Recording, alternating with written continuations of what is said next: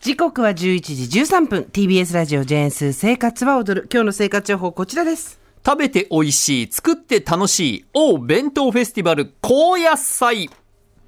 先週まで2週にわたってお送りしておりました、生活を踊るプレゼンツ、食べて美味しい、作って楽しい、お弁当フェスティバルでございました。楽しかったねねえスギちゃんもあの買ってくるお弁当の楽しみも教えてくれてもう長峰さんとただ買ってきた弁当をひたすら食べるだけっていうね。いい時間でしたねあれねうん 聞いてましたよお家でありがとうございます。うどん弁当とか美味しそうでしたしね。先週はね、斉藤アナウンサーのね、う最高だったよ。全部食べちゃった、筋肉弁当。全部食べたんだ。で全食食べたな。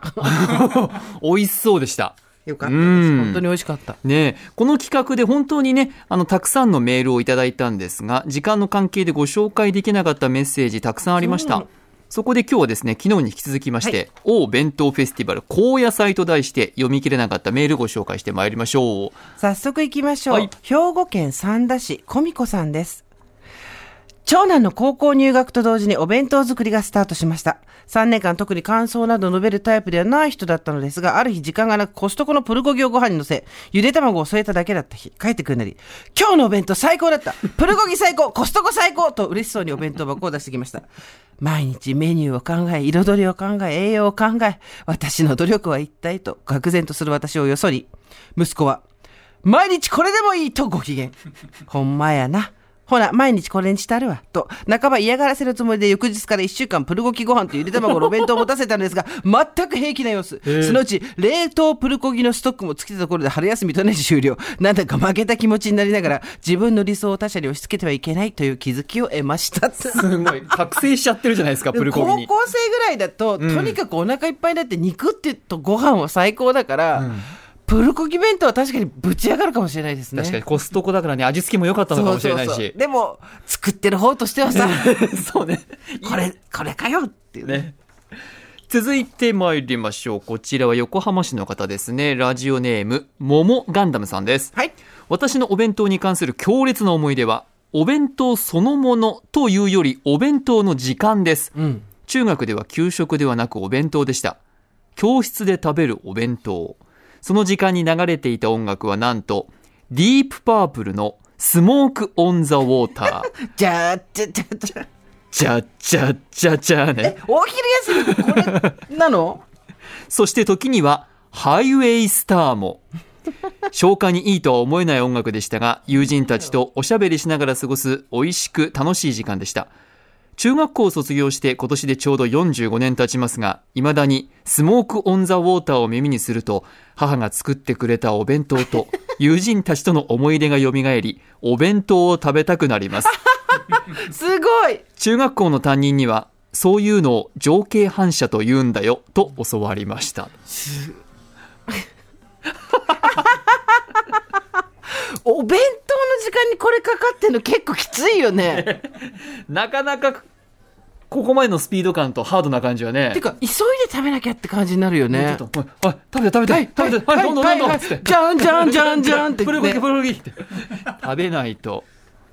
どうだなんか学校の伝統だったのかな？放送部放送委員の選曲かしら。ウケる埼玉県川口市おかずバナナさん55歳男性からもいただいてます。子供の頃の夏休み当時テレビで流行ってたサンキューテルヨさんの地下鉄漫才にヒントを得た母がご飯の下におかずを埋めて隠す地下鉄弁当をよく作ってくれました。かつてがサンキューさんとテルヨさんはあの夫婦漫才の夫婦漫才のコンビで、えー地下鉄漫才で1970年代後半に一世を風靡したそうですでね、開けた瞬間ご飯だけなのでびっくりするんですが、ご飯をほじくっていると中から鮭やウインナーが出てくるので、化石発掘や宝探し的な感じもあって面白く大好きでした。あ、楽しいね。また遠足に持って行ってもおかずが埋まっているので、偏ることもなくて便利だった覚えがあります。おーそして今91歳になった母のためのお昼のお弁当を毎日用意している私。まあ、とはいえ料理が得意なわけではないので、大半は買ってきたお弁当。箸がうまく使えず蓋を開けるのが苦手な母のため、一旦すべて丼に移し替えてからラップしてスプーンとともにお昼はこれ食べてねと冷蔵庫に入れてからの出勤です。愛情ですね。でも、丼にひっくり返したら必然的にご飯が、おかずが下になるから地下鉄弁当になっちゃうね。あら受け継がれてるのかしら？地下鉄弁当。続いて、東京都中央区ラジオネーム動かない歩道さんです、はい。私はお弁当を作るのは得意なのですがネタを考えるのがなかなか億劫で、うん似たようなお弁当になってしまうタイプですそんな中本屋さんでたまたまお弁当白熊という絵本に出会いました。食いしん坊の白熊が自分がどんなお弁当に入ってみたいかを妄想することという不思議な絵本なのですが、ここにあるんですね。ええウインナー弁当の中に自分が入ってる。そう自分がどういうのに入りたいかっていうねこれが子供にヒットうん。次のお弁当はどのページがいい？と白熊が入っているお弁当を選んでもらえればはあ。あとはそのお弁当に近づけて作るだけなので随分助かりましたとああ、なるほど。今スーさんがお弁当白熊作者が柴田恵子さんですねシリーズ累計16万部の人気絵本今パラパラとめくっていただいていますある日僕は思ったんだ。大好きなお弁当の中に入ってみたら、どんな感じかな？想像しただけでよだれが出ちゃうということで、お弁当の中に白熊がひたすら入ってるんですよ。そぼろ弁当、ミートボール弁当、サンマ弁当、サンドイッチ、ハンバーガー弁当、運動会のお弁当、冷やし中華弁当、ね。入ってる白熊の顔が癒されるっていう、ね気持ちよさそうにお弁当に入ってるんですよねそうそうそうそうそう。かわいい。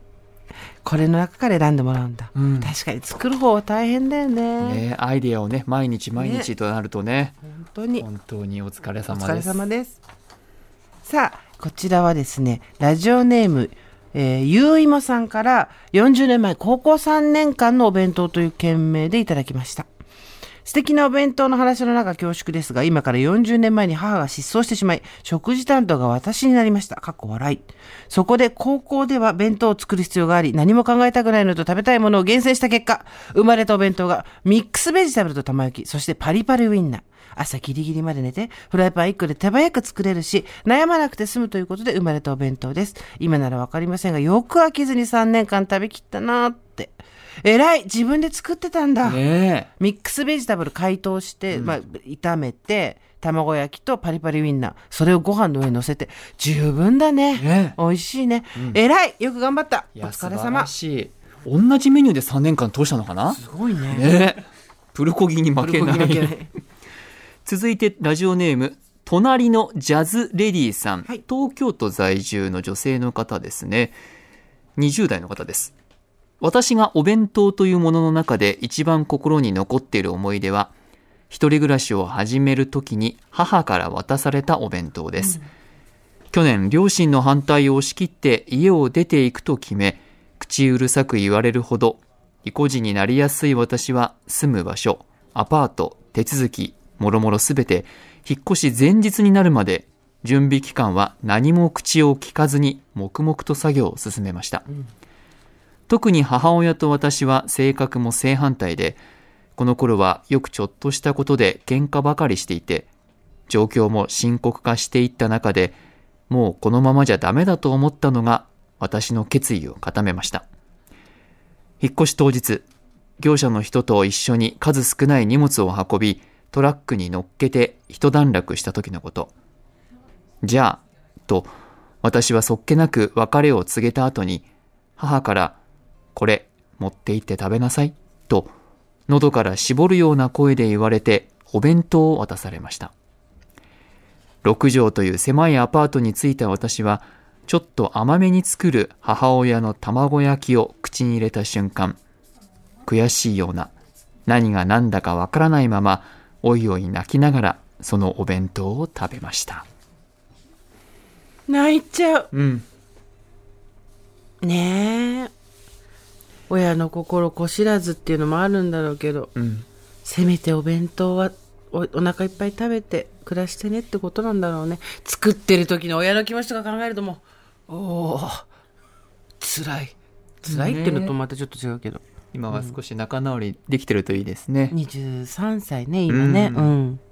でもこうやって気持ちがあるところが分かっただけでもね、よかったですね。ですね、皆さんありがとうございました。